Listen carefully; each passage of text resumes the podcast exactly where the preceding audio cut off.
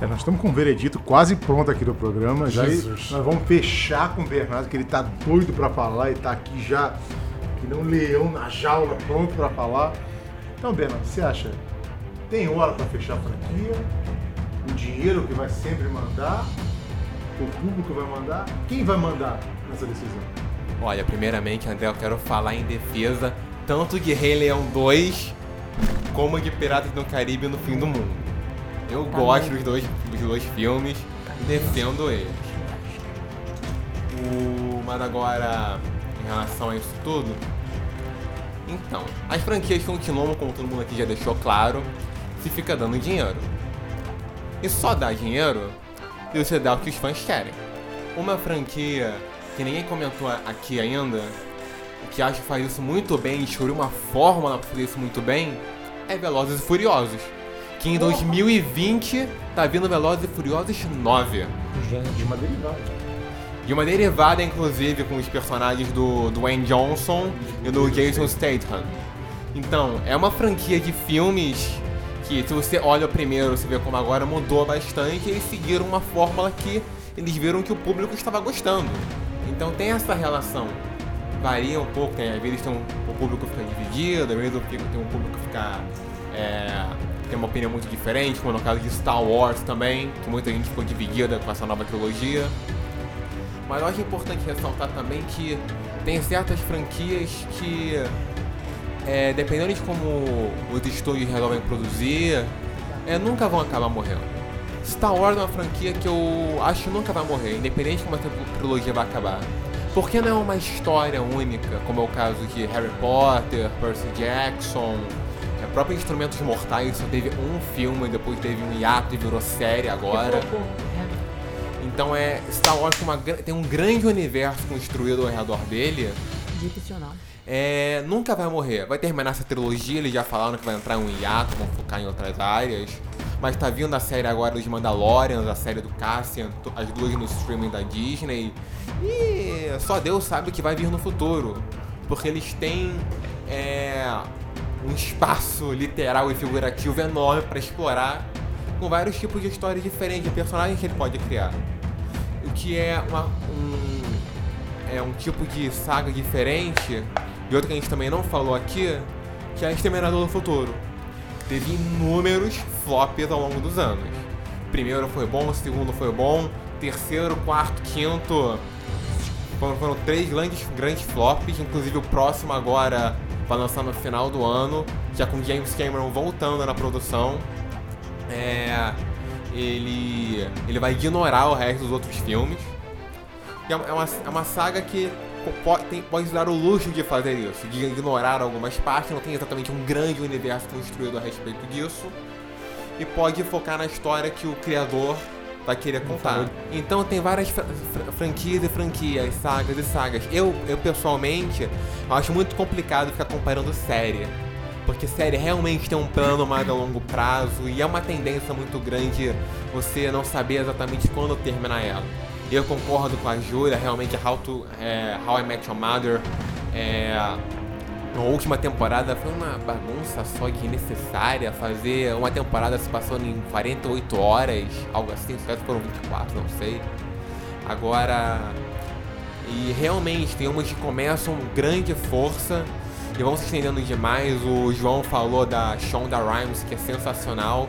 Realmente, How to Get Away with Murder e Scandal começaram muito bem, agora estão num ponto que você fica pensando, não precisa continuar? Realmente precisa? Ou seja, é muito complicado. A franquia do Animais Fantásticos, a Julia falou bastante, por exemplo, o João também comentou, é uma que eu acho que tinha potencial pra ir mais de onde ela podia ter, de onde ela está indo. Porque Harry Potter mal bem criou um grande universo, tem um grande universo a respeito dele. Tanto, de tanto que os filmes do Harry Potter já abordaram, como as coisas que eles não abordaram dos livros que podiam ser abordados em histórias paralelas. Mas a, a- a direção que eles resolveram tomar com essa franquia dos filmes Animais Fantásticos não tá vingando. O segundo filme foi extremamente é, mal recebido pelos fãs. Eles insistiram em fazer um, do Newt um grande protagonista de uma grande franquia que, se você quer saber mais a respeito disso, vai ver no nosso podcast sobre Harry Potter, que eu e a Júlia em especial já falamos bastante a respeito disso. Mas então, no fundo, no fundo, eu acho que será uma franquia é, extremamente definida pelo material base, como é o caso dos livros que o João comentou. É algo que realmente cria um grande universo à parte. É, é muito difícil morrer, porque pode parecer que morreu, mas volta depois de um tempo. Qual, como é que é o caso que não deixa de ser de Toy Story. Quantos anos ficou sem? Pra depois vir o 3, ficamos uns anos sem, agora vir o 4 agora. O próprio Avatar. Eu ia comentar depois. Avatar. Avatar 2008 e tá com uma continuação. Avatar do azulzinho de 2 metros que bota o cabelo na árvore. É. Avatar do Cameron também. É, ele, pois é, você falou no James Cameron já veio direto na minha cabeça isso. É, o primeiro Avatar foi ao ar há 11 anos atrás. O segundo vai, vai ao ar daqui a 3 anos. E ele já anunciou Eu acho que, que é mais, 2022, né? né? Ter mais três anos. Olha Exatamente. isso! Gente, demoraram 14 anos para resolver. Tipo, lógico que as coisas estavam em produção, estavam em projeto, pipipipopopó. Mas foi um negócio que foi pensado. E Avatar é um filme que, pô, sinceramente, para mim não ia fazer a menor falta. Teve um, e para mim não ia fazer a menor falta ter mais. Enfim. Exatamente. E por causa disso, é, especialmente na questão de cinema, eu sinto falta de franquias, de novas franquias que sejam mais originais. Quão difícil é você ver no dia de hoje uma franquia nova surgindo? Excluindo Marvel, DC, essas e quadrinhos. Algo realmente novo, vendo que vai começar uma grande franquia. Você não vê isso agora, você vê. É, tem cada vez. Cada, cada vez mais acaba se reciclando coisas do passado. Há quantos anos foi atrás Indiana Jones e o Reino da Caveira de Cristal? Gente. E que aparentemente é, vai ter um último, não é? Vai ter um último pro Harrison Ford se. É, tem que correr porque o Harrison Ford tá ficando difícil fazer o Indiana Jones. Carrie Fisher já subiu. É, é, Blade Runner também. Blade Runner também teve a continuação. É, detalhe à parte aqui, eu não sei vocês, mas eu hoje em dia eu não consigo ver o Harrison Ford como o personagem que ele tá atuando. Ele pra mim é o Harrison Ford. Ele já é uma pessoa eu vejo no filme, ele é o ator. É o próprio Robert Downey Jr., por exemplo. Exatamente. Eu não vejo ele, eu não vejo ele fazendo outra coisa que não Homem de Ferro. Para mim ele é Homem de Ferro e acabou. Exatamente. Então, é tem pergunta, ah, tem tempo certo para a franquia terminar? Depende se está fazendo dinheiro, se os fãs estão gostando e se tem material para abordar. Se não acaba ficando uma coisa repetitiva, ou mal feita, ou é, é desagradou o público, não vai dar mais dinheiro, vai parar. Então tem todos esse, esses problemas que podem estar em, envolvidos no meio. Mas eu acho que se desde que esteja fazendo dinheiro, os fãs estejam minimamente aceitando, continua até onde vai. Porque Velozes e Furiosos, no momento, acho que está o melhor exemplo disso. Sabe quem foi esperta? A Marvel. Sabe por que, a Marvel foi esperta? Porque a Marvel tem 21 filmes até agora do universo Marvel compartilhado, todos divididos em fases. Eles estão divididos em fases. É um negócio que continua, mas que tem um início, um meio e um fim, e tá tudo cruzado um com o outro. Entendeu? Não é só a fórmula Marvel que dá certo. Isso aí foi um negócio que foi muito bem pensado. Eles criaram um estilo, né? Foi muito bem pensado. Foi muito bem pensado. Cada fase é diferente. Além de ser originalzíssimo. O Bernardo falou do, do Velozes e Furiosos. Eu lembrei também, né? Quando, porque pra mim, quando fala Velozes e Furiosos, automaticamente vem na cabeça aquele outro. O Transformers. Vamos falar dele, né? Nossa, transforma. Porque pra mim um é ligado no outro, apesar de não ter nada a ver com nada. Eu acho que a única coisa em comum é que tem carro. Alguém tem carro cancela um, o tem carro no outro. E assim, o Velozes e Furiosos, o Velozes e Furiosos, o, o Transformers, ele começou como um filme isolado, né? Que foi aquela hype lá, acho que em 2007, 2008. E deu dinheiro. Deu muito dinheiro, fizeram mais, fizeram mais, fizeram um spin-off do Bumblebee. Fizeram um spin-off do Bumblebee, qual a necessidade? E é uma coisa que rolou nesse meio tempo. Shia LaBeouf já virou meme, Megan Fox já ficou mais velha. Uhum. E eles continuam fazendo esse negócio. Já não é mais tão gostosa quanto antes. Ela mudou pra Tartarugas Ninja. É uma franquia dela. Mas eu acho que é engraçado a gente pensar nisso, porque são franquias de filme de ação que é aquele filme bem blockbusterzão, né? Você vai pro cinema, você não pensa em nada, você se diverte. E aí, se tiver outro filme de novo, você vai assistir. Que no Velozes e Furiosos, né? O Paul Walker, que era um dos protagonistas, o cara morreu. eles continuaram fazendo com o Vin Diesel lá, sempre. Eterno Vin Diesel ali para sempre, fazendo filme. Inclusive, eu nem sabia que o Dwayne Johnson fazia parte desse filme. É interessante a gente ter. Desde o Desde- quinto. desde Do Rio. do Rio. Desde O quinto é. Operação Rio. Ele é péssimo. Todos são, né? Mas é, o Bernardo também falou de universo, é, de que alguns universos né, dão, dão essa brecha, como ele falou de Star Wars. Eu acho que é importante a gente pensar agora, né? Nesse momento tão assim. É, que só se fala disso, né? Que Game of Thrones está chegando a um fim. E Game of Thrones de fato é um universo. E tanto que eles já tinham. Eles já estão com uma ideia de um spin-off que pode ou não se chamar A Longa Noite, né? Que é o nome provisório que eles têm no momento, que vai ser explicar é, como que teve a questão do Azor Ahai no começo e tal. Eu acho que eles já tinham propostas de outras, é, de outros É, spin-offs tinha uns três ou quatro na mesa, né, pra fazer. né? Não, eram seis, sete. Muito. Porque é um universo que, assim, na história de Game of Thrones, eles falam de muitas coisas que são anteriores, né? Tem a Revolução, tem a revolta do, do Robert, tem a conquista, tem a conquista do Aegon o Conquistador, a rebelião Greyjoy, Rebeliões Blackfire. Várias rebeliões Blackfire, né? Foram tipo umas sete. Airfryer? Blackfire. Blackfire é isso. Valita patrocina nós. Tem que chamar o. A, a Adele pra Set Fire to the Rain. E aí rola uma música. Nossa. Não, desculpa. Tem Dança dos Dragões.